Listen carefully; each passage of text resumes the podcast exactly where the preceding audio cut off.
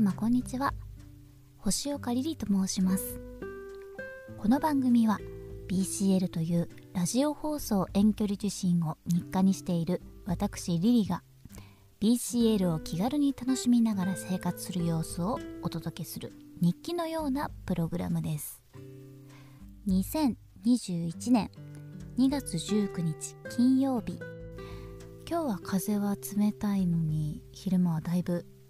気温が上がりましたよ。そしてなんと美味しい海の幸をいただきました。あのコウイカというあの甲羅のあるイカなんですけれども今が旬みたいですね。ちょうどコウイカを調べていたらあの古代ギリシャ語でセピアっていうようですね。セピア色ってイカスミのことだって知ってましたか？昔聞いたことがあったかもしれないですけど忘れてましたね。イカスミをインクとして用いられてきた歴史があって。もともと書いた時は黒いんですけれどもだんだんこう酸化してきて色あせたこの茶色っぽい色になる。この色がやっぱり好まれたようでセピアと呼ばれるようになったみたいですねこの色のこと。なんだか勉強になりますね。そして旬のものといえば柑橘類。熊本はですね柑橘類たくさん柑橘類は生産されてますね。子供の頃みかん狩りとかは必ず学校の行事とかでやってました。皆さんの地域はいかがですか？一度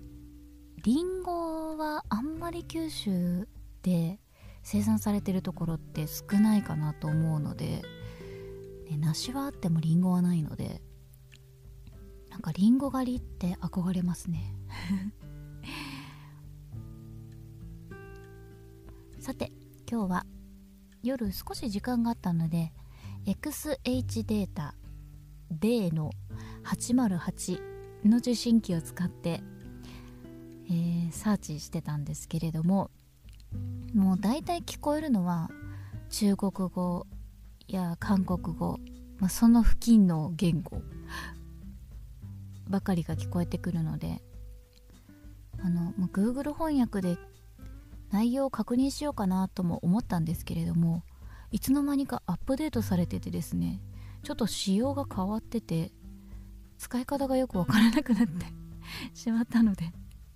とりあえずもう翻訳はいいやと思って。日本語放送を聞いておりました。CRI 中国国際放送のちょうど中国語講座をやってたのであ聞いてみようと思って。ちょうど旧正月の話とかもしていたのでタイムリーかなと思って聞いてみました。私は学生の頃に、まあ、CRI をたまたま見つけて、まあ、その当時は北京放送って言ってたんですけれどもその中国語講座はよく聞いていたんですよ。第二外国語で専攻したことは全くなかったんですけれどもこの北京放送を聞いていることがきっかけでなんとなく中国語の簡単なものなら記憶として残っているのでそのせいか数日前ですね。一生懸命中国語で話してる 夢を見たんですけれども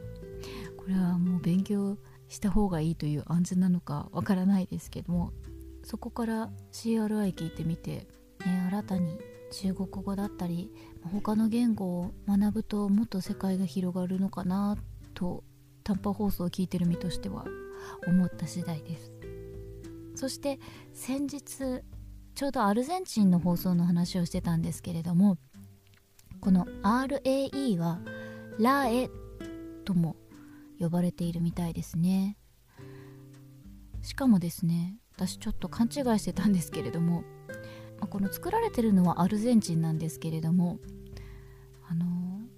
放送を送信してるのがアメリカのマイアミだったんです。なのでまるっきりこう地球の裏側じゃなかったんですよ。でもマイアミといえばなんかちょっと連想するのはあの方の歌ですね。